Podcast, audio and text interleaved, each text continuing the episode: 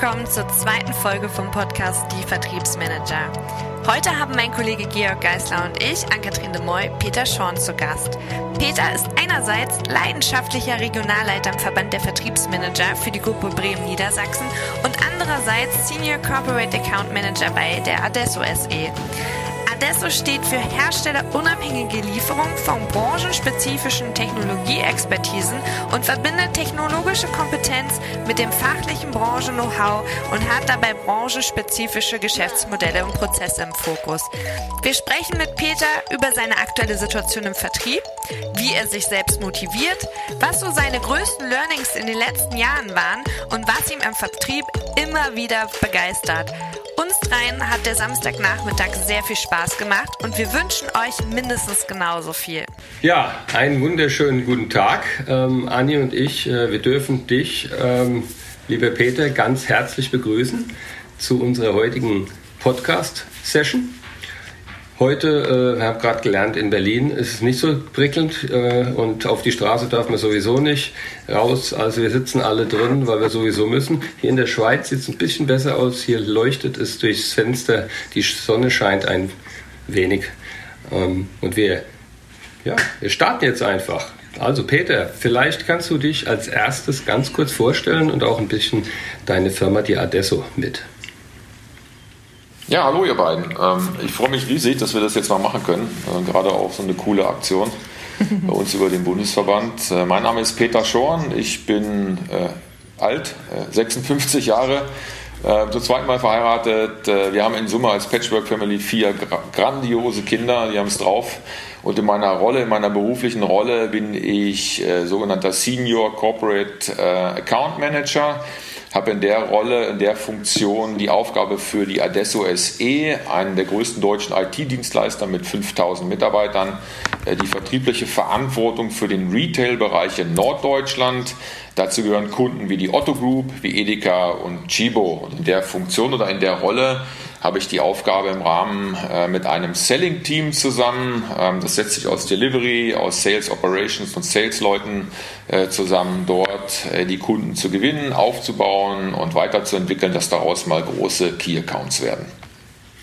Schön. Ähm, erklär uns doch mal, was war denn die Herausforderung der letzten Woche? Das Up und das Down vielleicht. Ja, äh, das ist ein Podcast, der wird ja irgendwie mal veröffentlicht. Das muss ich ja aufpassen, dass ich keine interne ausplaudere. Auf jeden Fall. Ähm, aber, aber dann wird es ja gerade spannend, ne? ja, also dann sage ich es euch mal, weil wir hier unter Vertrieblern sind, aber ihr wisst es ja sowieso. Also die eine der größten Herausforderungen in der letzten Woche waren nicht die Kunden. Äh, das macht ja das macht immer am meisten Spaß. Äh, ich lebe ja das Motto, macht ja ein paar schöne Stunden, geht zum Kunden und dann machen wir es halt virtuell. Aber die größten Herausforderungen waren echt hier die internen Reporting-Themen. Es geht aufs Jahresende zu und der eine oder andere von euch wird es kennen. Äh, jetzt Zahlen, Daten, Fakten, jetzt werden Forecasts gepflegt, es wird Accountplanung gemacht, es wird ein Pipeline-Report erstellt. Äh, wir machen bei uns etwas, das nennt sich Cadence Call und Reporting, wo es dann um die Zahlenabstimmungen geht. Da ist eine Menge, im Moment eine Menge Arbeit zu äh, leisten und zu liefern. Äh, und das war so meine größte Herausforderung, das alles noch äh, pünktlich hinzubekommen. Also gar nicht so sehr Kunden, gar nicht so sehr äh, Corona, sondern eher ähm, all dieser ganze ähm, interne Aufwand, der natürlich nötig ist, das wissen wir im Vertrieb. Aber das ist so, ja, ich will mal sagen, mein Highlight der letzten Woche gewesen. Zahlen ist gut, Zahlen ist interessant. Äh, wie, wie sind denn die Zahlen bei euch? Also jetzt nicht in Absolutzahlen, aber einfach mal verglichen mit dem letzten Jahr zum Beispiel. Ja. Ist, es, ist es ein gutes Jahr für euch? Hm, könnte ich mir vorstellen. Ich habe mir auch gerade ein Leppi gekauft neu, weil ich ja, mhm. ja, viel, viel tun kann von zu Hause aus. Oder sind die Zahlen? Ähm, ja, also wie sind die Zahlen? Die Zahlen sind gut. Entgegen dem Trend, äh, wenn man sich so Studien und Umfragen anschaut, äh, gibt es ja noch eine Menge Unternehmen, die unter Corona wirklich sehr, sehr zu leiden haben. Jetzt gibt es natürlich auch Branchen, die davon profitieren. Dankenswerterweise meine Kunden, also im Retail-Bereich schon, äh, weil halt zum einen viel im E-Commerce passiert, weil man aber auch Unternehmen wie Edeka oder Rewe natürlich braucht, weil wir da alle unabhängig von Corona einkaufen gehen, weil wir irgendwelche Lebensmittel brauchen. Ähm, von daher ist es schon so, dass wir sehr, sehr gut aufgestellt sind bei Adesso und die Zahlen sind äh, äh, trotz Corona, sag ich mal, gut. Wir haben uns ein Wachstumsziel vorgegeben von im Durchschnitt 20 Prozent pro Jahr. Das werden wir in diesem Jahr nicht ganz hinbekommen. Irgendwas gibt es immer, aber wir wachsen weiter. Das sieht man daran, dass wir halt äh, in der letzten Woche den 5000. Mitarbeiter, respektive in dem Fall die 5000. Mitarbeiterin eingestellt haben, dass wir in den Niederlanden äh, zum Beispiel Beteiligungen übernommen oder äh, zugekauft haben, um dort eine größere Marktpräsenz zu haben. Also schon ist schon, glaube ich, und ich bin jetzt vier Monate bei der Adesso, ein gutes Jahr. Ich will mir gar nicht vorstellen, wie genial es geworden wäre, wenn wir Corona nicht gehabt hätten. Wie seid ihr denn vertrieblich aufgestellt? Wow, also wir haben nur eine Stunde etwa, glaube ich. Ähm, ja. Nein, nein, nein, nein. Also ich, ich versuche mal wirklich, und das fällt mir als, äh, als Vertriebler natürlich schwer, äh, das in kurze Worte zu fassen. Aber wir haben praktisch in der Organisation, wenn du das vor allen Dingen meinst, Anni, zwei ähm, Streams sozusagen. Die ähm, Adesso selber gibt es jetzt seit äh, 24, fast 25 Jahren am Markt und logischerweise haben wir von Beginn an Vertrieb gemacht. Der Bereich, für den ich oder in dem ich angesiedelt bin, Corporate Account Management, gibt es jetzt seit gut einem Jahr. Das heißt, wir haben in irgendeiner Form eine gewisse Überschneidung, weil die Einheiten, und das sind bei uns die sogenannten Lines of Businesses, da gibt es Querschnitts-Lines of Businesses, Querschnittsfunktionen wie Microsoft, wie SAP, aber auch klassische Verticals, wie wir, glaube ich, im Vertrieb alle kennen, nach Branchen sortiert. Retail wäre eine Option, wobei das bei uns im Bereich Cross-Industries angesiedelt ist, ähm, aber zum Beispiel Manufacturing oder Banking und Finance, um da mal ein paar zu nennen. Und dort in diesen Lines of Businesses gibt es auch dedizierte Vertriebsteams mit äh, Vertrieblern, mit Account Managern und Business Developern, die den Bereich explizit betreuen. Und dann haben wir im Corporate Account Management sozusagen als zweite Einheit in der Adesso daneben äh, die 30 Großkunden, die wir sozusagen da adressieren wollen mit einem Team von 10 äh, Corporate Account Managern, sodass im Schnitt auf jeden von uns so drei, vier Großkunden kommen, die wir dann halt entsprechend auch entwickeln äh, sollen, dürfen und müssen, dass das dann mal wirklich Key Accounts werden. Also wir haben sozusagen eine zweigeteilte Vertriebsorganisation. Okay, danke. Und ähm, seid ihr da eher als Teamplayer unterwegs dann in diesen Einheiten oder seid ihr doch noch, also noch ist das falsche Wort, oder seid ihr da als Einzelkämpfer unterwegs? Also wie seid ihr da aufgestellt? Also es ist eine Mischung. Ähm, in der Tat ist es so, dass wir ähm, schon, bevor wir auch das Corporate Account Management äh, ähm, haben oder aufgebaut haben, mit einem Chief Sales Officer, mit dem Oliver Schobert, an den ich auch direkt berichte, ist es schon so gewesen, dass diese jeweiligen Vertriebler in den Lines of Businesses schon ganz stark auf ihre Themen fokussiert waren.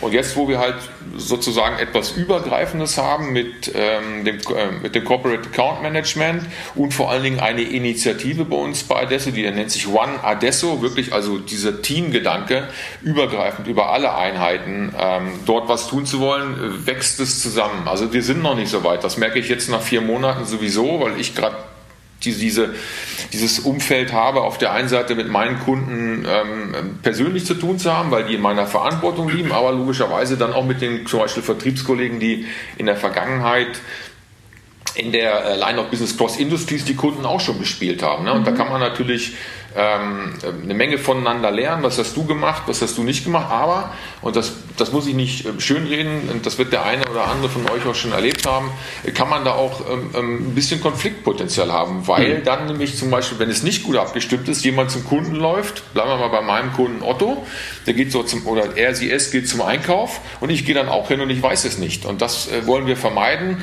und das kriegen wir schon sehr, sehr gut hin, finde ich, kann aber noch besser werden. Wie macht ihr denn das? Habt ihr da ein, das Zauberwort CRM-System, in dem ihr alles toll reinschreibt, wer was beim Kunden gemacht habt? In der Tat, also ähm, ein CRM-System haben wir und CRM, das wisst ihr auch, steht ja für Customer Relationship Management und das ist eben gut, dass du das sagst, Georg. Georg wir haben ein CRM-System, aber wir haben natürlich auch entsprechende Prozesse, weil Customer Relationship Management ist halt nicht ein System, sondern ist ein gesamter Prozess äh, und bei uns ist das CRM-System, äh, wir nutzen, äh, darf ich glaube ich an der Stelle sagen, Microsoft Dynamics, mhm. Ähm, zurzeit noch in einer ähm, On-Premise-Variante, das heißt, wir haben das bei uns auf unseren Servern laufen. Wir haben jetzt gerade im Migrationsprojekt ein ziemlich großes Laufen, um es in die Cloud zu bringen und äh, nutzen das aber sehr konsequent. Und um da mal auch nicht zu viel aus dem Nähkästchen zu plaudern, aber wir haben es ganz klar ähm, auch in unseren Verträgen drinstehen, dass wir das CRM entsprechend zu nutzen haben. Und äh, daran werden wir in Teilen auch gemessen. Sehr gut. Und ähm, was nicht im CRM steht, gibt es nicht. Das kommt mir sehr bekannt vor. ähm. Wie hatten bei euch die Umstellung geklappt? Von, du hast es vorhin so gut gesagt, äh, macht ihr ein paar schöne Stunden, fahrt zum Kunden äh, zu, wir machen jetzt alles virtuell. Bei mir persönlich geht es so, ich fühle mich echt wie so ein Vogel im goldenen Käfig. Das ist für mich, ich, keine, ich habe letztens zu einem Kollegen gesagt, ich fühle mich nicht artgerecht gehalten. Also es ist so, ich habe sogar schon Entzugserscheinungen nach der A2 und dem schlechten Kaffee auf dem Rasthof und ja. äh, hänge ja manchmal rum und denke so, oh Mann, ey. Es ist trotzdem cool, die Kunden zu sehen, klar, aber es ist eine Umstellung. Wie war das Absolut. bei euch? Ähm, ich würde das mal auch da ähm, ähm, zweiteilig betrachten wollen. Und zwar, ähm, also A, was mich persönlich betrifft, geht es mir genauso wie dir, Anni. Ich weiß nicht, ob ich die A2 jetzt liebe und den Kaffee dort, aber ja, also ich ich, ich, ich sage es nicht umsonst, macht ihr ein paar schöne Stunden, geht zum Kunden, weil ich liebe es. Und das ist auch das, ich möchte keinen anderen Beruf, keinen anderen Job, keine andere Tätigkeit machen, weil ich das mag, zu Kunden zu fahren, gerade wenn du die noch nicht kennst, ne? zu gucken, wie sieht es da aus? Was sind das für Leute? Wie, wie, was für Gesichter ziehen die, wenn du da durch die Büros gehst? Und, und das liebe ich total. Und das fehlt mir absolut. Ähm, wir haben jetzt bei uns halt, um auf deine Frage nochmal zurückzukommen, gibt es so zwei Aspekte, die eine Rolle, stehen, äh, Rolle spielen. Das eine ist der Aspekt, sind es jetzt sozusagen Bestandskunden, also wenn wir mehr über Farming sprechen, oder sind es eben Neukunden, wenn wir mehr über Hunting sprechen? Wenn wir über Farming sprechen, glaube ich, sind wir super aufgestellt, weil wir äh, sehr stark kundenzentriert, kundenorientiert sind sind äh, und dort auch eine tolle Kundenbeziehung in der Regel haben. Und da kann man schon mit den Kunden auch auf diese Art und Weise, wie wir jetzt hier zusammen sprechen, das virtuell machen. Da ist schon eine Vertrauensbasis da. Das ist jetzt mal unabhängig davon, ob wir das persönlich viel cooler finden, mit jemandem mal äh, ähm, ähm, Kaffee zu trinken, uns irgendwo zu treffen, Mittagessen zu gehen. Ähm, das, das geht schon noch ziemlich gut. Wenn wir jedoch über das Thema ähm, ähm, Hunting sprechen und wir wollen Neukunden gewinnen und ich bin ja nun gerade mal vier Monate dabei und ich habe schon ein gewisses Netzwerk logischerweise im Retail-Bereich mitgebracht, aber habe dort noch einiges an Aufbauarbeit zu leisten, dann stelle ich doch fest, ähm, dass es viel schwieriger geworden ist oder herausfordernder. Ne? Wir sagen ja im Vertrieb nicht Schwierigkeiten, das sind alles Challenges. Ähm, über solche Kanäle wie Social Selling zum Beispiel jetzt Kunden zu gewinnen. Und die Schwierigkeit, die du da eben auch hast, ist dann wirklich intern die Kommunikation zu führen, weil es gibt in irgendeiner Form ja an den Vertrieb auch eine Erwartungshaltung. Mhm. Und dass die Dinge eben trotz Social Selling, trotz vielleicht virtueller Messen und Events eben trotz ihre Zeit brauchen. Äh, das wird nicht immer ganz so gesehen. Also die Erwartungshaltung und der Druck auf den Vertrieb ist unabhängig von Corona, unabhängig von der aktuellen Situation, unabhängig von ähm, sage ich mal, virtuellen oder elektronischen Vertriebskanälen genauso hoch wie, wie vorher. Äh, und da habe ich in der Tat auch für mich persönlich eine gewisse Herausforderung, ähm, weil ähm, diese Anforderungen zu erfüllen ist nicht leicht geworden oder nicht leichter geworden. Und ähm, das geht. Ich glaube, ich mache das ganz gut. Und wir bei Adesso sowieso, weil wir zum Beispiel schon, schon länger auf äh, Social Selling Tools wie LinkedIn Sales Navigator oder Xing Pro Business und auf Third-Party Tools setzen. Das heißt, wir sind da ein bisschen weiter. Das ist jetzt nicht aufgrund äh, der aktuellen Situation, dass wir sagen müssen, naja, jetzt die andere, jetzt gehen wir mal spontan ins Homeoffice, kennen wir vorher nicht. Das ist für uns sozusagen schon Daily Business. Das macht es trotzdem nicht leichter. Und von daher ist es schon ein Riesenunterschied, ob du jetzt Neukunden gewinnen möchtest oder äh, die Chance und die Gelegenheit und das Glück hast, Bestandskunden betreuen zu äh, können und zu dürfen. ihr das ähm, im, sorry, Georg gar nicht. wir müssen uns so melden oder so oder eine Nummer ziehen, wer dann die nächste Frage stellen darf. Ähm, trackt ihr das Social Selling Thema oder wenn ja, wie trackt ihr das? Ähm, ja, weil also, du ja gerade sagtest, was nicht in CRM steht, äh, findet nicht statt. Habt ihr da Schnittstellen oder genau. wie wird das gemacht? Genau, also gute Frage. Wir haben in der Tat Schnittstellen und wir tracken ähm, auch über äh, Weekly Reports zum Beispiel ähm, aus dem CRM, sowohl an natürlich unseren Chief Sales Officer, aber das geht auch hoch bis bei uns in den Vorstand. Äh, die Sales-Aktivitäten, da geht es um ganz triviale Dinge, wie zum Beispiel, wie viele Kontakte hatte man, wie viele Gespräche hat man geführt, wie viele Termine hatte man, sind es Vor-Ort-Termine, sind es virtuelle Termine. Woher kommen zum Beispiel deine Kontakte, deine Leads, kommen die aus irgendwelchen Social-Media-Channels? Channels, sorry. Ähm, ja, jetzt fehlt der Wein hier in Corona-Zeiten. Es ist doch schon wieder Zeit. Ne? Um halb vier kann man schon. Komm mit auf den Briefing-Zettel hier. Nimm, nimm, doch gerade mal, nimm doch grad mal ein. ähm, ja, wo kommen die her? Das ist eine gute Frage. Das wollte ich dich nämlich sowieso jetzt fragen. Ähm, die, die, der Umgang mit, mit Xing und LinkedIn. ähm, irgendwo muss ja mal ein Start her, dass ihr sagt, wir haben hier vielleicht ein strategisches Marktfeld, also ein Segment, ein Marktsegment, was interessant ist ja. für Adesso. Und äh, da müssen ja erstmal Firmen identifiziert werden, nehme ich jetzt einfach mal an, um dann bei diesen Firmen eben über die sozialen Netzwerke Mitarbeiter sich rauszusuchen und die anzusprechen. Ja, genau. Wie, also kannst du die, die, den Prozess vom, vom Beginn an mal beschreiben? Also, weil du redest bisher ausschließlich vom Vertrieb. Gehört da auch noch ein Marketing irgendwo dazu oder gibt es das bei euch nicht? Doch, gibt es und ähm, auch das ist, und das ist äh, ungewöhnlich, vielleicht nicht nur für ein IT-Unternehmen, sondern überhaupt, ähm, zumindest aus meiner Erfahrung der Vergangenheit, dass es eine sehr gute und enge Zusammenarbeit zwischen Vertrieb und Marketing gibt und nicht, vielleicht kennt ihr das, äh, die, diese unklare Definition, das ist ja eigentlich ein Marketingjob, nee, ist ein Vertriebsjob und wer macht was und dann mache ich gleich alles selber. Das sieht man häufig auch daran, ähm, dass zum Beispiel die Position Marketingleitung, Vertriebsleitung in einer und derselben Person zusammengefasst wird, weil man eben vielleicht nicht überall das Verständnis hat, dass das doch grundsätzlich zwei verschiedene Dinge sind.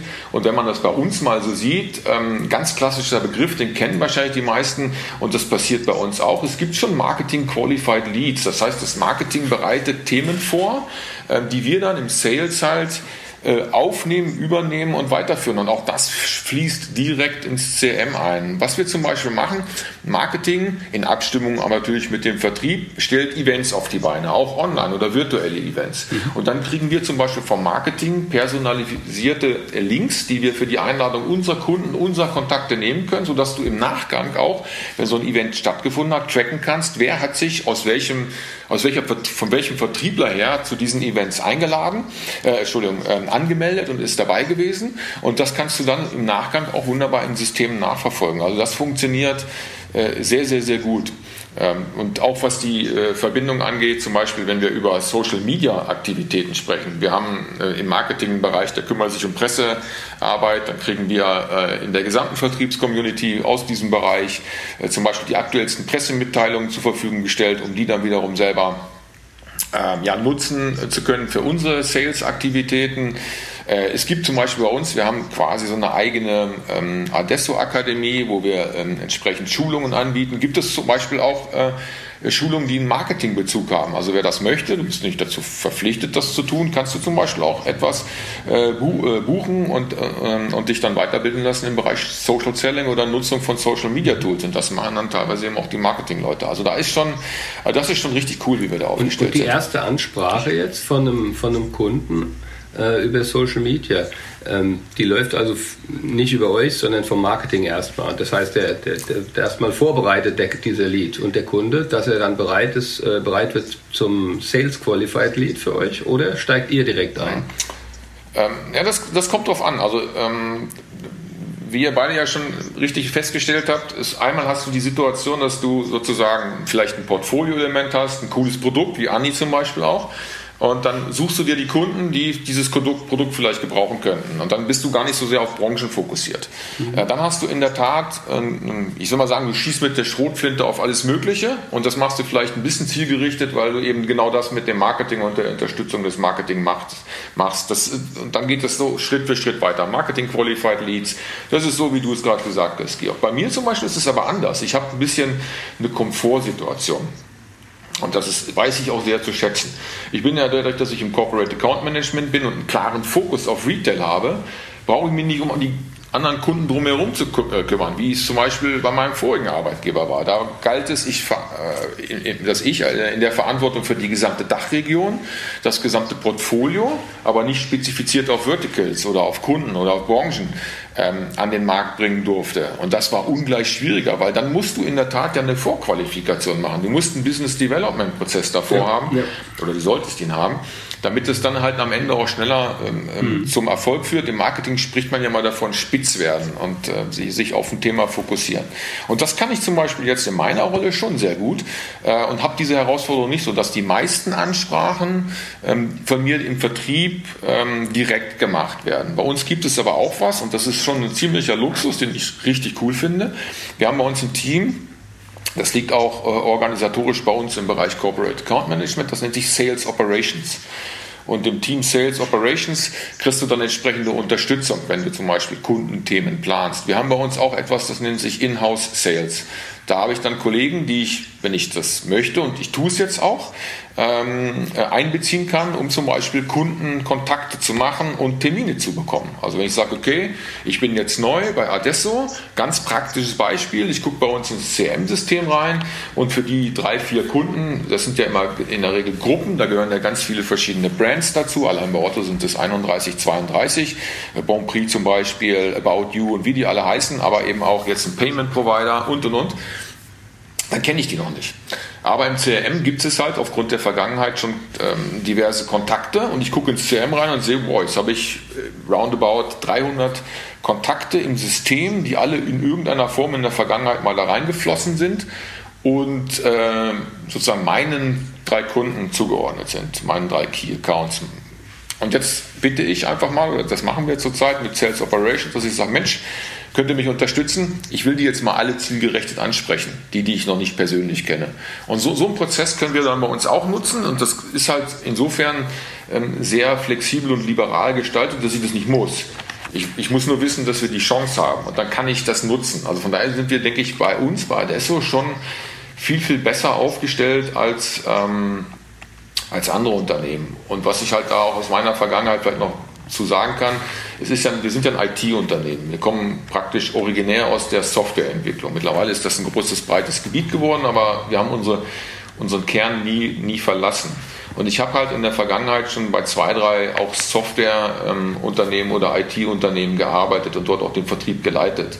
Und dort war es in der Regel so, dass man wenig Verständnis für das Thema Vertrieb hatte, weil man halt sehr technisch orientiert war und seine Kunden vielleicht gewonnen hat, weil man irgendwie die aus der Vergangenheit mal mitgebracht hat, als man das Unternehmen gegründet hat, gerade so bei kleinen und mittelständischen Unternehmen. Und da fehlte so ein bisschen ähm, Verständnis oder Fingerspitzengefühl für Vertrieb. Und das geht so weit, dass ich deswegen zum Beispiel auch schon mal nach nur einem Jahr äh, einen Job dann ähm, gekündigt habe von mir aus, weil äh, mein Chef und Geschäftsführer und ich war Vertriebs- und Marketingleiter gesagt hat, du brauchst eigentlich keinen Vertrieb machen, das kriegen wir mit unseren Leuten hier schon hin, äh, kümmer du dich mal ums Marketing. Ja, ich mache aber lieber Vertrieb. Und das ist wirklich passiert. Äh, und warum? Weil, ähm, weil man dort dann den Vertrieb darunter verstanden hat, dass ich schon mal beim Kunden drin bin und den dann nach und nach ausbaue. Das kann ich natürlich tun, wenn ich coole Leute habe, die eben nicht nur zum Beispiel in der Software Softwareentwicklung da so Nerds sind und programmieren, sind sie heute zum Teil aber auch gar nicht mehr. Ähm, aber wenn ich zum Beispiel Projektmanager oder Business Consultants habe, die sehen ja, was beim Kunden drumherum noch so passiert. Und das war die Art und Weise, wie man häufig in der IT Vertrieb macht und Vertrieb gemacht hat.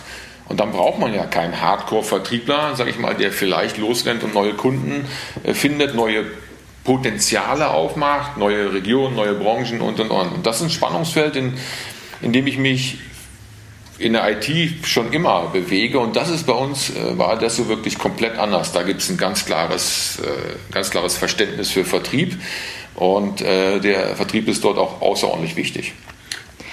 Ich habe noch mal eine Frage ähm, zu dem, was du ähm, gerade gesagt hast, weil ich es persönlich super spannend finde. Ähm, dass du aus deiner Erfahrung sagst, okay, alles klar, ähm, breit gestreut ist, ist gut, aber aus deiner Erfahrung heraus macht es wirklich Sinn, sich branchenspezifisch aufzustellen. Richtig? Ja. Okay, weil tatsächlich ich immer wieder Diskussionen mitbekomme, macht es Sinn, sich in Branchen zu spezialisieren oder nicht? Ähm, und da auch immer wieder dieses Thema Fokussieren mit dabei also rauskommt. Na, also bin ich überhaupt in der Lage, mich, mich wirklich zu fokussieren, wenn ich, wenn ich ähm, in Gebiete also denke, also wenn ich beispielsweise in dem Gebiet Hannover denke, kann ich mich dann fokussieren oder ist es besser, sich in Branchen zu fokussieren? Also grundsätzlich ist meine Meinung, ist es überhaupt erstmal wichtig, sich zu fokussieren. Und warum? Ähm, ich habe da diverse Erfahrungen auch schon sammeln dürfen, gerade auch bei meinem letzten Arbeitgeber. Ähm, oder auch, als ich noch ein, bei mir im Team jemanden hatte, der sich um Business Development kümmert. Dann haben wir halt Marktanalysen, Marktstudien gemacht und gerade in der IT, und das ist aber in anderen Branchen auch so. Wenn ich zum Beispiel sehe, was ihr so macht, da gibt es ja auch äh, Wettbewerber ohne Ende. Gerade auch in diesem ganzen Thema Video, ähm, Marketing, Video, das, mhm. da kriege ich jetzt über LinkedIn permanent irgendwelche Leute. dann sage ich immer, nee, ich meine, ich mache mach ich das mit Anni, ihr könnt nicht Sehr ähm, brav, gut, dass wir das ausstrahlen. Das mache ich definitiv. Alle wahrgenommen. Also du hast einen super Job gemacht, das kann ich bestätigen. Ähm, das meine ich auch vollkommen im Ernst. Ähm, das kann ich auch sagen, Folge, Das gebe ich auch gleich so weiter. Okay, die Folge geht an meinen Chef. Danke dafür. Nein, nein, nein, das geht an dich. Das geht an dich, definitiv. Und du bist Danke. hier der Hero. Ähm, aber um die, auf die Frage zurückzukommen, äh, fokussieren oder nicht und wenn ja, wie? Ich habe nicht das, wenn ja, wie, dann würde ich jetzt ein tolles Buch darüber schreiben und würde irgendwo anders sitzen und würde Kohle scheffeln und da tausend äh, Coaching- und Trainingslessons bieten, das weiß ich nicht. Jedoch ist meine Erfahrung ganz klar, dass es gut und wichtig ist, sich überhaupt zu fokussieren. Ähm, ich habe das ähm, eben gesehen, ich habe Studien gelesen, die haben zum Beispiel belegt, wenn es um die IT geht, was, was machst, musst du mitbringen, damit du äh, einen neuen Kunden, dem, bei dem du noch gar nicht bist, gewinnen kannst. Und da hat man dann die besagten Kunden, hat man Unternehmen befragt. Und für, ähm, für alle Kunden, das war irgendwie, also unter den Top 3 war immer, dass du Branchenexpertise mitbringen musst. Wenn, wenn du einen neuen Kunden gewinnen möchtest, weil sowieso schon ein Dienstleister da ist. Du kommst ja nicht auf, eine, auf ein Greenfield und da gibt es noch keinen. Also es gibt immer schon in der IT zum Beispiel jemanden, der bei deinem Kunden schon ist. Und damit du eine Chance hast, da zu punkten, äh, musst du Branchenexpertise äh, solltest du mitbringen. Und das ist etwas zum Beispiel, was ich sowieso für mich persönlich schon immer so gesehen habe. Deswegen definiere ich auch die Rolle äh, des Sales Guys, des Vertrieblers, zumindest für mich und in, gerade auch in der IT oder in anderen Branchen, wo du ähm, stark lösungsansatzorientiert arbeitest, eher als Sales Consultant. Ähm, weil ich die Erfahrung gemacht habe, wenn du mit dem Kunden in, in ein Erstgespräch bekommst und, äh, kommst und du den noch gar nicht kennst und auch dein Gegenüber dich nicht kennt, ist es leichter, ähm, Vertrauen zu gewinnen, dass du der richtige Ansprechpartner bist, wenn du seine Sorgen und Nöte und seine Herausforderungen kennst. Das kannst du aber nur, wenn du die Branche kennst mhm. und verstehst.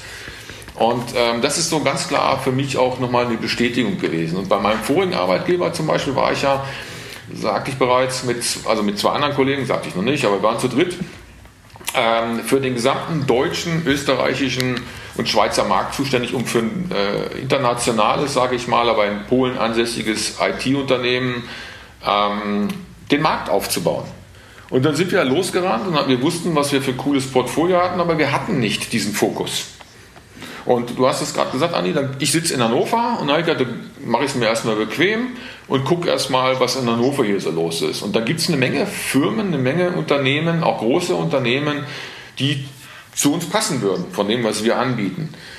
Es ist aber nicht so einfach, weil du rennst dann zu Tausenden von Unternehmen, Ansprechpartnern. Du versuchst, um auf deine Fragen zurückzukommen, Georg, über Social Selling die passenden Kontakte zu finden. Du machst, äh, du, du, du, du erstellst ähm, Such. Ähm, äh, Funktionen in zum Beispiel LinkedIn Sales Navigator, die speicherst du und dann fragst du die jede Woche ab und guckst dir, was hat sich da geändert. Das ist nicht so einfach. Ist, hat auf der anderen Seite natürlich den Vorteil, du hast eine größere Bandbreite, gerade wenn du einen neuen Markt auf, ähm, erobern willst. Aber ich sehe halt diesen Riesenunterschied jetzt zu meiner jetzigen Rolle ähm, bei Adesso. Und ich stehe immer noch mit meinem vorigen Unternehmen, darf ich ruhig sagen, ist die Firma Objectivity, ähm, in, in, sehr engem Kontakt, gerade auch dort äh, mit äh, meiner damaligen Chefin, die ist Boardmember. Und ich habe jetzt halt mitbekommen, dass man aufgrund der Erfahrungen, die wir jetzt hier in Deutschland gesammelt haben mit diesem sehr breit gestreuten Ansatz, die Strategie geändert hat. Ich bin jetzt ja nicht mehr da, ähm, bekomme aber mit, jetzt seit dem Sommer ähm, gibt es den klaren Fokus, sich jetzt eher auf äh, Verticals, auf Branchen zu fokussieren, weil man festgestellt hat, dass das so nicht so schnell erfolgreich war. Und da vielleicht noch hier für die geneigte Hörerschaft nochmal so ein ganz kleines Lessons Learned am Rande.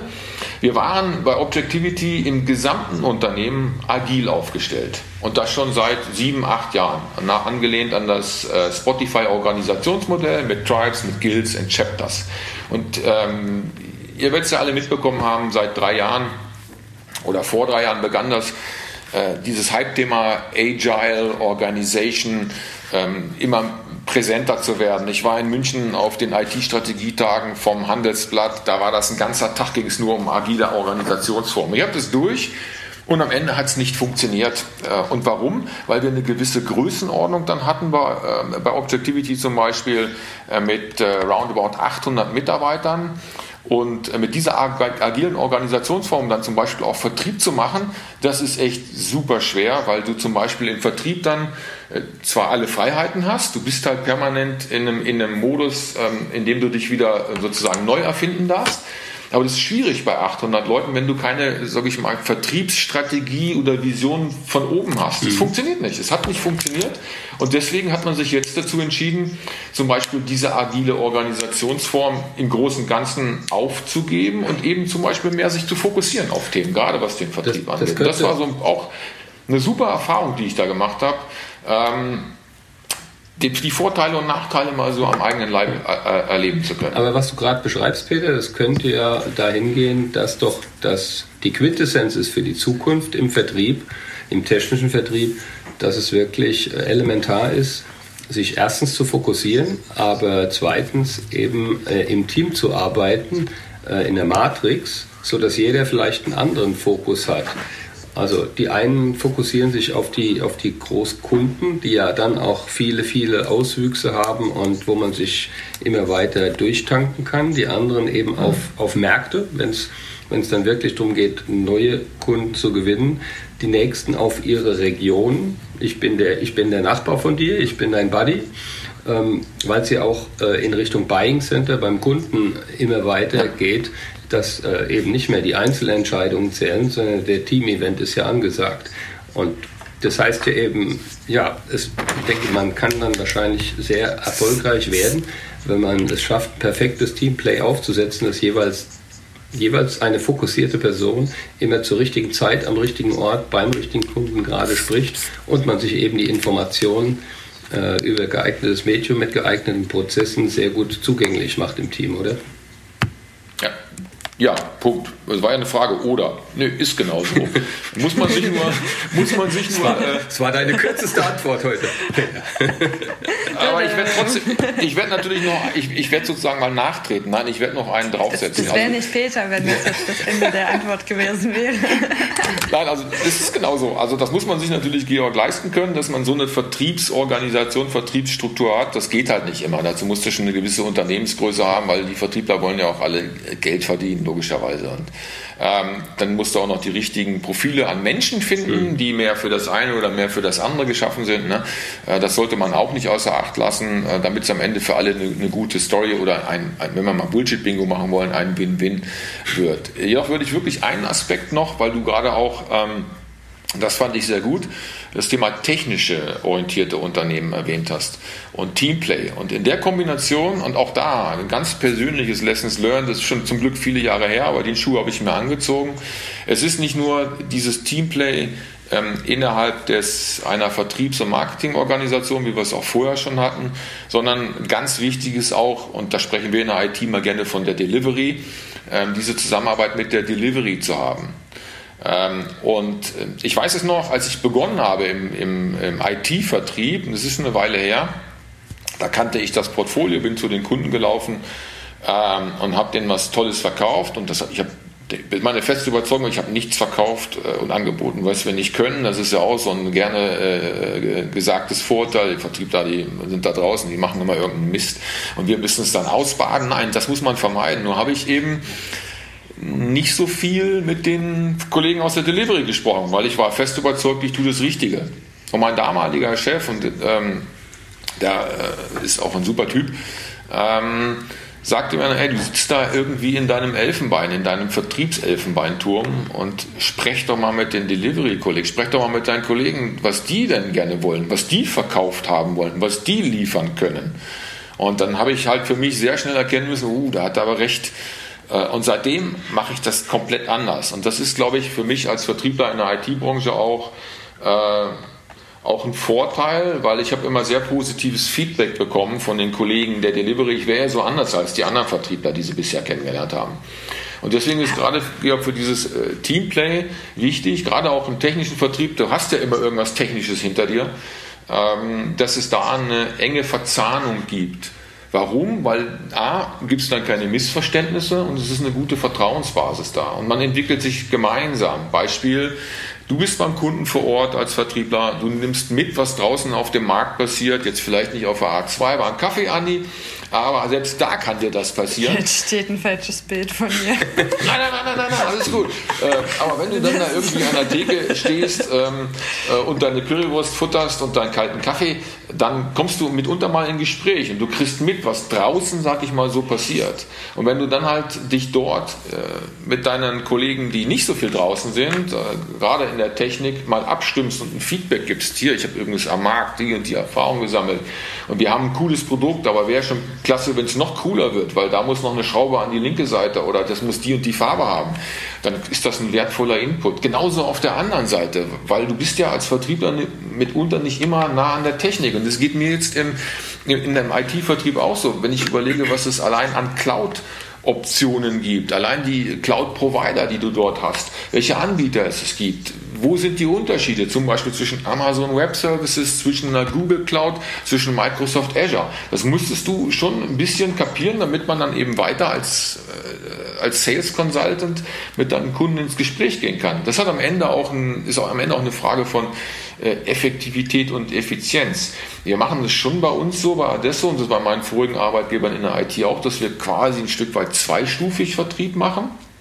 Das heißt, du, du kommst in ein Erstgespräch bei Neukunden jetzt natürlich und du lernst erstmal den Kunden kennen, was sind die Herausforderungen, was sind die Pain Points, um das mal so vertriebsdeutsch zu sagen, ne? was sind die compelling reasons to act Boah, und weiß ich nicht, was alles Richtig noch. witzig, wenn diese ganzen Wörter falsch eingesetzt werden. Ne? Mit meinen Kollegen ja. machen wir uns immer einen Spaß daran, wenn wir gegenseitig feststellen, dass wir diese Fremdwörter einfach an der falschen Stelle einsetzen. Ja, super. Ja, genau so ist es. Also, ja. dieses, dieses Dinglish auch, also da bin ich nicht so ein Freund von, weil der eine oder andere, der nutzt das dann gerne mal, ja, um cool zu sein, aber hat keine Ahnung, wofür das steht. Aber das mal so am Rande. ähm, ähm, ja, genau. Und ähm, von daher ist es dann wichtig halt, dass du natürlich genauso, das ist ein Geben und Nehmen, davon profitierst und diese Beziehung ist ganz, ganz wichtig. Also das nochmal zum Thema Teaming, ja, äh, lieber Georg, innerhalb einer IT-Community in der Zusammenarbeit mit Marketing und in der Zusammenarbeit mit Vertrieb, da, müssen alle an einem Strang spielen. Das, dann ist es richtig gut und erfolgreich, dann macht es auch richtig Bock. Was ja auch super viel mit Perspektivwechsel zu tun hat. Ne? Also tatsächlich, ja. ähm, was wir ganz oft machen, ist dann einfach mal einen Kollegen mit rausnehmen oder ähm, umgekehrt auch einfach mal äh, sich mit in die Delivery-Prozesse reinzusetzen und zu gucken, alles klar, wie bei uns zum Beispiel, wie macht das der Motion Designer, welche Herausforderungen hat der? Ne? Was, was uns dann einfach hilft, an anderer Stelle Sachen anders zu verstehen, warum regen die sich denn jetzt da auf, wenn das Briefing vielleicht nicht vernünftig vorbereitet war. Das, das passiert dann einfach nicht mehr, äh, weil wir diese Perspektivwechsel haben. Und ich finde, das hat halt auch super viel mit Wertschätzung des Jobs des anderen zu tun. Dass es halt nicht heißt, ähm, das sind die Vertriebler, die den ganzen Tag nur Kaffee trinken, ähm, weil das, was ich dann oft äh, erlebe, ist, wow, ist das spät und ihr kommt jetzt erst nach Hause. Also jeden Tag könnte ich das nicht. Ne? Was, was ja auch ein ganz anderes Bild ähm, dann füreinander einfach baut.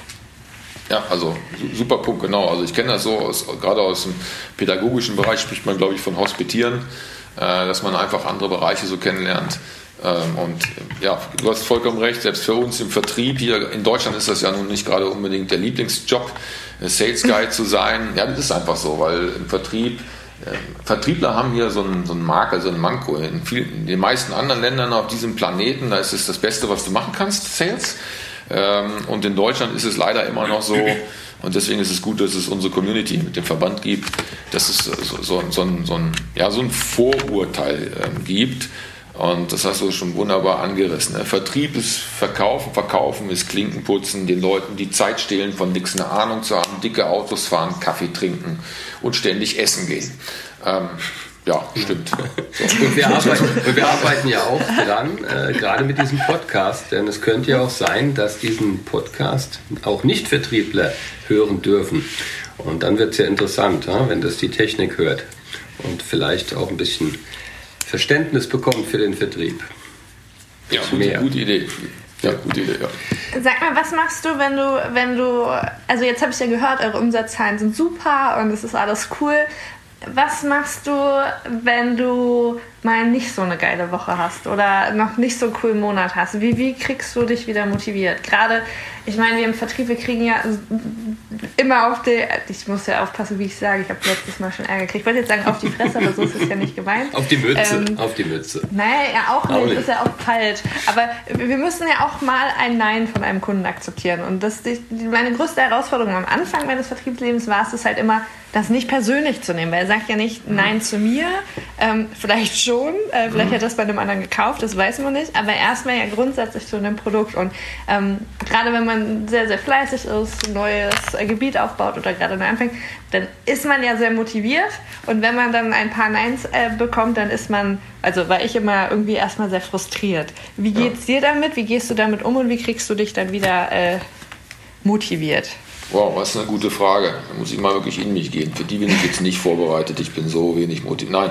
Ähm, Du bist einfach immer Tat, motiviert. Ist, also das kann auch eine Mindset-Sache sein. Nein, nein, nein, nein, das ist überhaupt nicht so. Gerade zur Zeit bin ich eher ähm, in der Situation, mich immer wieder selber wie rausziehen zu müssen, hochziehen zu müssen. Wie sagt man immer so schön, du bist gestolpert, aufstehen, Krone äh, zurechtrücken und weiter geht's. Und ihr kennt, es gibt, auch da gibt es ja für das Phrasenschwein äh, äh, Vertriebssprüche ohne, un, äh, ohne Ende. Ne? Vertrieb fängt an, wenn der Kunde Nein sagt. Das ist so ein Klassiker. ähm, ja, oder nicht verkauft hast hast du schon, also du hast nichts zu verlieren.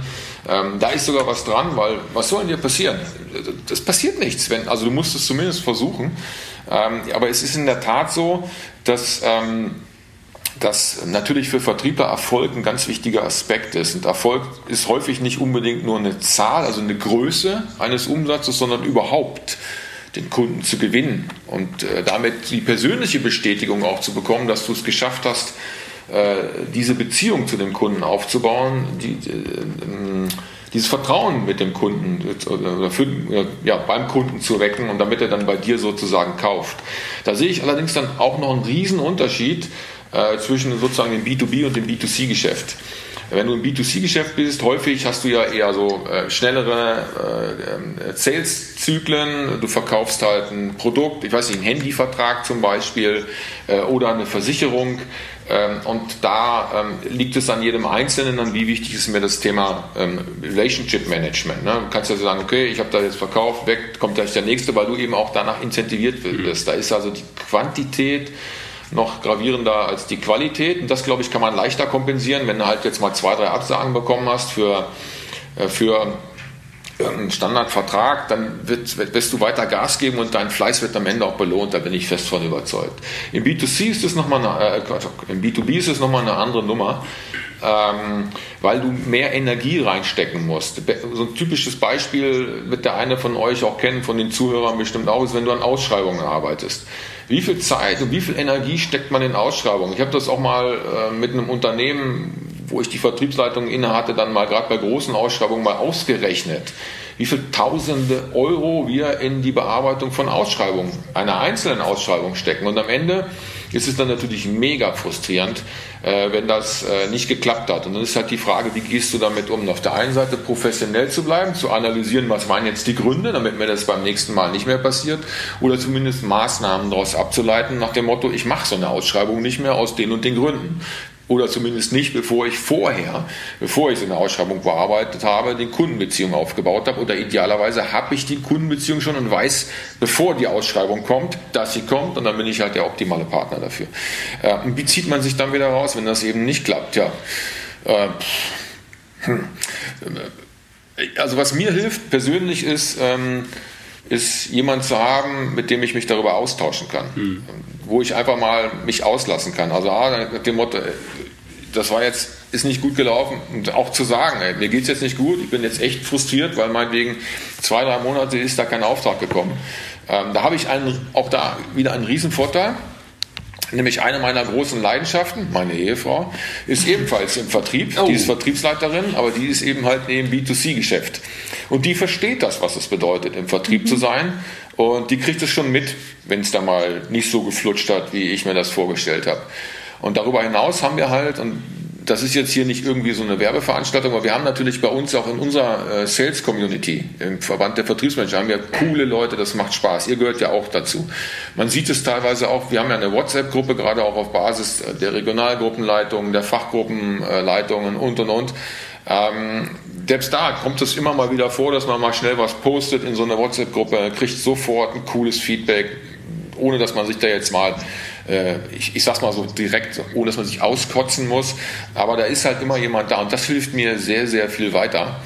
Ähm, und ergänzend kommt hinzu, das klappt nicht immer, aber es ist hilfreich, wenn man es hat, wenn man im Unternehmen selber entweder innerhalb der Vertriebscommunity so, so, so, ein Teaming hat, dass man sich da austauschen kann, ähm, oder aber zumindest zu, seinem, zu seiner Führungskraft. Ähm, ich versuche es jetzt mal so genderneutral zu sagen, Führungskräftin gibt es ja nicht, ne? zu seiner Führungskraft, einer Chefin oder zum Chef. Ähm, einen guten Draht hat, das hilft auch. Und da gibt es halt Situationen, bei mir ist das aktuell so, mal dauert die Phase ein bisschen länger, ähm, um wieder so, ah, egal, weiter geht's. Und das liegt jetzt im Moment aber eben, weil wir durch äh, ja, die Extraordinary Times hier ähm, das uns so eine ganze Weile beschäftigen wird. Da muss ich dann immer wieder mich jeden Morgen motivieren. Das klappt sehr gut, zum Glück. Ähm, aber ja, für mich ist das wichtigste Austausch mit anderen darüber sprechen können. Wie? Was ich aber super gut finde, weil es ja tatsächlich äh, nicht das Vorurteil bestätigt, wir Vertriebler wären alle Einzelkämpfer. Nee, kann ich, ähm, kann ich so nicht bestätigen. Ähm, ist aber ein guter Aspekt, weil, ganz, ganz ehrlich, da habe ich bei meiner, in meiner langen Vorurteilsliste, die ich bezüglich Vertrieb dann habe und die auch immer wieder bestätigt wird, weil von Zeit zu Zeit halte ich auch mal einen Vortrag dazu äh, mit unter dem, unter dem Aspekt Vertrieb in der Praxis, zum Beispiel bei Masterstudierenden, die sich auf den Vertrieb ähm, oder in Richtung Vertrieb gehen wollen. Ähm, war auch gerade jetzt wieder vor kurzem der Fall bei einer Fachhochschule. Und der Aufhänger oder der Einstieg in so einen Vortrag ist immer genau dieses Bild, was äh, man bei uns zumindest hier in unseren Breitengraden von Vertrieblern hat. Und in meiner Vertriebsvorurteilsliste gibt es dieses Einzelkämpfervorurteil noch nicht. Also vielen Dank, Anni. Das nehme ich mit auf. Sehr ähm, gerne. War mir gar nicht so klar, aber das liegt vielleicht daran, weil ich das krasse Gegenteil bin. Peter, du hast gesagt, äh, bevor wir gestartet haben, du musst noch vor dem Abendessen jetzt Rad fahren. Ähm, und das dauert noch, bis das Abendessen dann kommt. Also wir sind, wir sind, wir bleiben nicht mehr viel Zeit übrig. Willst du uns, magst du uns noch einen kurzen Ausblick geben über die Zukunft? Wie ist dein persönlicher Ausblick? Wann glaubst du, darfst du das nächste Mal wieder zum Kunden und wie wird das nächste Jahr? Ja, also Wer mich kennt, weiß, da warte ich nicht. Ich fahre da einfach hin und dann stehe ich beim Pförtner und klingel. Also von daher liegt es an mir. Na, so einfach ist es nicht. Ähm, wenn wir jetzt über Vertrieb sprechen und nach dem Motto, wann sind vielleicht ein paar Dinge wieder möglich, die vor einem Dreivierteljahr möglich waren, dann hängt das davon ab, ähm, a, also wie groß ist das Unternehmen, mit dem du zu tun hast und b, wer sind die Menschen, mit denen du zu tun hast dort, also auf gerade im Hierarchielevel. Da habe ich auch in diesem Jahr so genau diese Erfahrung sammeln dürfen. Bei kleinen Unternehmen wird es eher wieder möglich sein, weil große Unternehmen häufig, gerade wenn sie auch noch ähm, börsennotiert sind, äh, entsprechende Guidelines, entsprechende Policies gibt und die verbieten zum Beispiel Termine oder Face to äh, Präsenztermine mit äh, externen. Das ist bei meinen Kunden zum Beispiel der Fall. Also von daher habe ich da erstmal grundsätzlich wenig Chancen, bis irgendwann diese Unternehmen, meine Kunden, diese Regeln wieder aufheben. Das ist der eine Teil. Bei kleineren Unternehmen, gerade wenn du äh, Mittelstand hast, die auch noch Inhaber geführt sind, da ist es dann leichter möglich, wieder äh, zum Beispiel Face-to-Face-Termine zu bekommen oder so ein bisschen mehr ähm, Vertrieb zu machen auf allen Ebenen, also nicht nur äh, digital, sondern eben auch real vor Ort. Ähm, das ist der eine Teil, also davon hängt es ein bisschen ab. Und wenn du mich fragst, wie ist der Ausblick für nächstes Jahr, wenn du mich, also ich ganz persönlich, Peter Schorn, will die Hoffnung nicht aufgeben, dass es sich ändert. Wenn ich jedoch aktuell sehe, wie wir kommunizieren hier, ähm, auch gerade was die Restriktionen angeht, ohne jetzt politisch werden zu wollen, war für mich relativ schnell klar, dass das, was man uns Anfang November gesagt hat, so nicht bleiben wird, sondern das ist eher so, uns langsam heranzuführen als Bürger, äh, daran zu gewöhnen, dass es eben doch noch länger dauert. Nur man hat sich vielleicht nicht getraut zu sagen, na, wir machen es jetzt nicht bis zum 1.12., äh, äh, nicht, nicht bis zum 1.1. Oder, oder bis zum 31.3., sondern wir machen es erstmal bis zum 1.12. Ne? Das, das klingt dann nicht so schlimm und dann schauen wir weiter. Und von daher ist es natürlich schwierig, ähm, das zu bewerten. Für mich persönlich ich sag mal so, wenn ich mir eine Timeline gebe und so zum Beispiel pflege ich jetzt auch meine Opportunities im CRM, dann ist, äh, ist der 31.3. als Q1 nächsten Jahres sozusagen so eine Art ähm, ja, Deadline oder Due Date, ähm, Zieltermin. Ich denke, ab da haben wir die Chancen, ähm, dass sich Dinge wieder so mehr in den, auch in den klassischen Vertrieb bewegen können, dass wir auf verschiedenen Ebenen Vertrieb machen können äh, mit verschiedenen Möglichkeiten einfach. Dass es wieder Events gibt, dass es Messen gibt, dass es Veranstaltungen gibt. Ich habe gerade heute in der Hannoverschen Allgemeinen Zeitung gelesen, dass man unbedingt an der Hannover Messe zum Beispiel äh, festhalten möchte, die ja dann kurz danach wäre. Äh, es gibt andere Eventformate, die wir ja auch selber machen als das und darf man ja nicht vergessen. Wir haben ja auch unsere eigenen Events zum Beispiel ähm, äh, bei Borussia Dortmund im Stadion und solche Sachen. Da halten wir auch dran fest. Und das, diesen, das will ich nicht aufgeben, die, diese Hoffnung, diesen Gedanken. Es treibt mich auch ein bisschen ähm, jetzt vielleicht eben genau die Zeit, die wir aktuell haben oder die Möglichkeiten eben mit anderen Augen zu sehen. Und das ist so, so mein, mein sage ich mal, mein Datum. Okay, danke. Danke für deine Zeit, danke für deine Einblicke. Ähm, Peter, wenn jetzt jemand sagt, der Peter, das ist so ein cooler Typ und das, was er so erzählt hat, das interessiert mich und da würde ich gerne noch mal tiefer nachhaken. Ähm, darf ich dich kontaktieren und wenn ja, über welche Kanäle? Also A, ja, man darf. B, über alle Kanäle, die sich anbieten. Ähm, über E-Mail, wenn man dann an meine Kontaktdaten rankommt. Das geht aber relativ einfach, weil ich auf, äh, haben wir ja schon ausgiebig heute drüber gesprochen, natürlich auf diversen äh, Social Media Kanälen aktiv bin. Man kann mich anschreiben. Es wäre dann ganz hilfreich, äh, wenn man den Bezug zum Beispiel zu dem Podcast nimmt, dann weiß ich, woher der Wind weht und. Wittere nicht schon wieder einen coolen Kunden. Ähm, äh, nein, aber im Ernst. Wer weiß, das, das eine schließt das andere oder, oder, so, ne? oder, gar einen, oder gar einen Verkäufer, der dir etwas ja. andrehen will. Ja, das passiert auch mal. Also sagt man mal, das ist das Schwierigste, was du machen kannst, als Verkäufer einem Verkäufer was zu verkaufen. Ja, ähm, aber natürlich, Anni, danke für die Frage. Ich würde mich sogar sehr freuen, wenn das geht, weil das bestätigt ja dann auch, dass das, was wir hier gemeinsam machen, was ihr beide, also Anni, Georg, ihr beide und auch der Verband macht, dass das gehört wird, dass das ankommt, dass das eine Reichweite hat. Und von daher bin ich für sowas immer offen. Ähm, und um das auch nochmal zu untermauern, ich selber bin einer von, zurzeit sind es glaube ich 380 ähm, Mentoren im The Mentoring Club. Das ist, ein, ist, ist eine ähm, Pro Bono-Initiative. Da kann man dann Mentoring-Sessions buchen, äh, unter anderem eben auch mit mir. Ich bin dabei. Äh, und ähm, meine Kernthemen sind dann halt unter anderem natürlich Vertrieb, äh, wo man sich mit mir austauschen kann, ähm, aber eben auch Automotive-Branche zum Beispiel, weil ich da über 20 Jahre, glaube ich, weitreichende Erfahrung habe, Logistikbranche genauso. Ähm, also von daher, ja, das ist für mich, also es gibt ja auch da, Entschuldigung, nochmal das Phrasenschwein rausgeholt und nochmal 5 Euro rein. Äh, Sharing is caring. Und das ist nichts, was, ähm, sag ich mal, der jüngeren Generation ähm, zusteht, sondern das machen wir alle und wir können das alle machen. Aber es ist halt erst durch Generation Y, glaube ich, so ein bisschen äh, auch unter dieses Wording gefallen. Ich, ich mag das total. Also naja, ja, sehr, sehr gerne. Perfekt, dann packe ich deine, ähm, die Links für deine Social Media Kanäle in die Show Notes. Dann können die gerne. Hörer sich dann direkt an dich wenden mit einem Klick. Dann ganz, ganz lieben Dank, Peter, für deine Zeit. Es war spannend mit dir wie immer. Und äh, wir wünschen dir gute Radtour und äh, schönes Abendessen. Bleibt gesund. Schönen Abend und liebe Grüße an die Frau. Genau. Ja, mache ich. Vielen lieben Dank ähm, für Organisation, für alles. Also ihr macht das wunderbar und äh, ich drücke die Daumen, dass das äh, ein Riesen-Success wird. Also das ist der Hammer. Wir üben weiter. Dankeschön. Tschüss. Tschüss. Macht's gut. Tschüss. Das war sie, unsere zweite Folge. Georg und mir hat es mega viel Spaß gemacht, uns mit Peter auszutauschen. Wenn ihr weitere Fragen habt an Peter, findet ihr ihn in den Social Media Kanälen. Die Links dazu findet ihr in den Show Notes.